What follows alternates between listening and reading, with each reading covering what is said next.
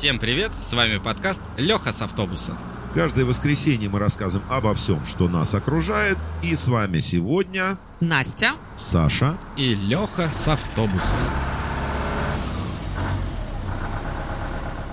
Мечта о полете зародилась у человека в глубокой древности. Желание летать, подобно птице, нашло отражение в античных легендах и мифах.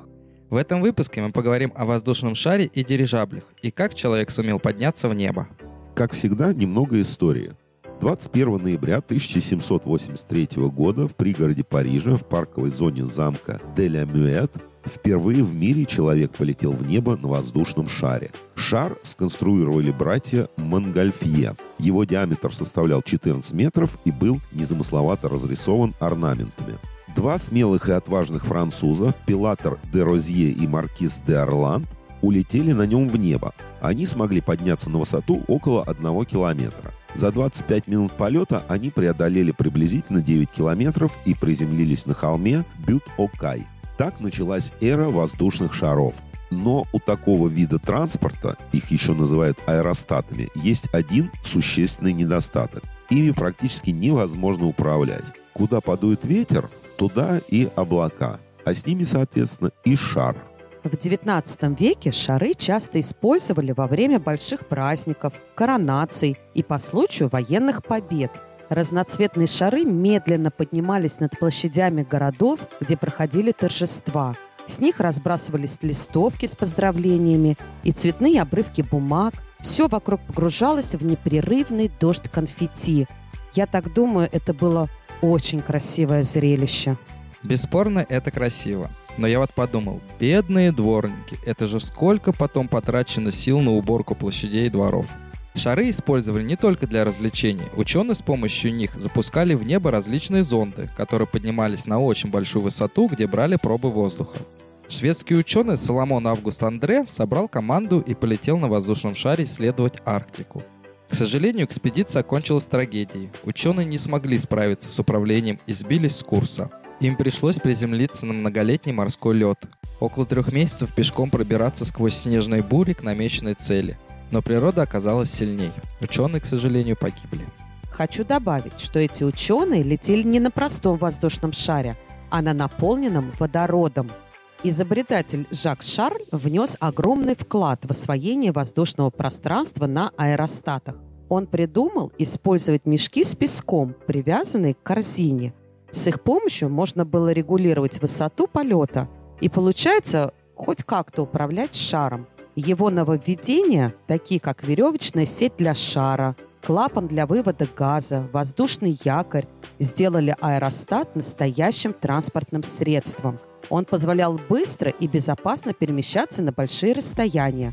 Но существенный минус – это взрывоопасный водород, которым наполнялся воздушный шар. Но довольно скоро шары начали наполнять безопасным гелием, а водород использовать только в непилотируемых летательных аппаратах. В России первый воздушный шар с человеком поднялся в небо в 1804 году в Петербурге. У нас они использовались в основном в научных целях. В настоящее время их используют в основном для развлечений. А также это один из самых зрелищных и красивых видов спорта. Прогресс не стоит на месте, и воздушные шары претерпели ряд изменений и конструктивных усовершенствований. Так появились дирижабли. Дирижабль – это аэростат, управляемый при помощи двигателя. В 1852 году изобретатель Анри Жефар совершил первый в истории полет на дирижабле. В качестве силовой установки использовался паровой двигатель. Следующие несколько десятилетий полеты на таком виде транспорта совершались достаточно редко. Настоящая эра дирижаблей началась в начале 20 века, когда на них начали использовать двигатели внутреннего сгорания. Немецкий изобретатель Фердинанд фон Цепелин внес огромный вклад в развитие дирижаблей. Разработка и строительство таких аэростатов стоило огромных денег. Изобретатель потратил на это все свое состояние и даже заложил свой дом в банк. Но удача ему улыбнулась, и во время первого испытательного полета дирижабля под названием ЛЗ-3 его заметили немецкие военные. Они сделали у конструктора крупный заказ для военных целей. В ходе Первой мировой войны дирижабли стали грозным оружием. Они стояли на вооружении у многих стран. Но наибольшего успеха в этом направлении добилась Германская империя. Немецкие аэростаты развивали скорость до 90 км в час, могли преодолеть расстояние до 5000 км и вмещать в себя несколько тонн бомб. Они были гораздо эффективнее небольших легких самолетов. 14 августа 1914 года один из немецких дирижаблей уничтожил бельгийский город Антверпен. В результате бомбардировки было разрушено свыше тысячи зданий. Дирижабли использовались не только в военных, но и в мирных целях. С помощью них можно было доставить достаточно быстро груз весом от 8 до 12 тонн. Аэростаты пришли и на пассажирские перевозки. Первый такой маршрут доставлял людей из Фридрихсхафена в Дюссельдорф. Такое направление транспорта быстро набирало популярность, и вскоре появились пассажирские перевозки во Франции и Великобритании – а уже в конце 1920-х годов дирижабли начали выполнять трансатлантические перелеты. В 1928 году было совершено первое в мире кругосветное путешествие на дирижабле «Граф Цепелин». К сожалению, век дирижабля оказался недолг. Всему виной послужила страшная катастрофа самого большого аэростата за всю историю человечества – Воздушный «Титаник», дирижабль «Гиндербург», вылетел из Германии 3 мая, и уже через три дня он перелетел Атлантический океан и должен был совершить посадку в Нью-Йорке. Все шло по намеченному плану. 245-метровый гигант так, для сравнения скажу вам, что всем известный «Титаник» был в длину 269 метров. Вовремя прибыл в Америку. Пилот подарил незабываемое зрелище всем наблюдавшим жителям Нью-Йорка, пройдя на минимальном расстоянии от самого большого на тот момент в мире здания Empire State Building.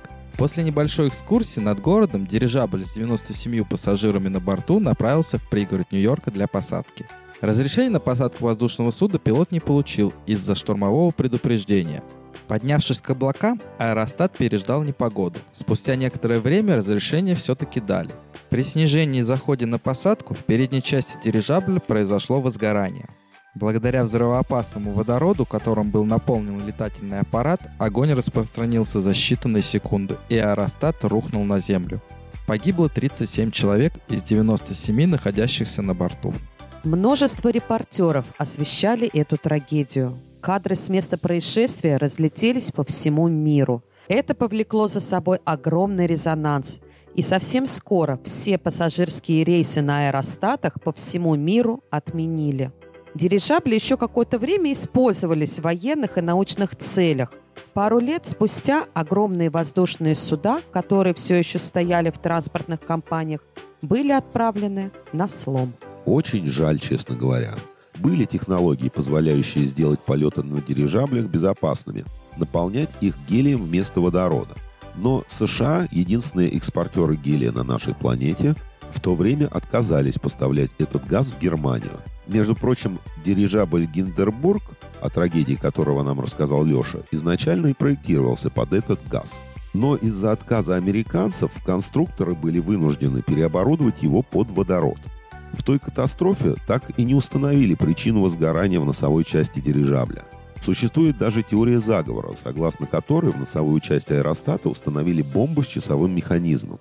Правда, сработать она должна была на земле после посадки, и когда на борту уже никого не было. Но это все теория, а по факту причины катастрофы так и не установили. Нам остается только сожалеть, что такое красивое и комфортное средство передвижения осталось в прошлом.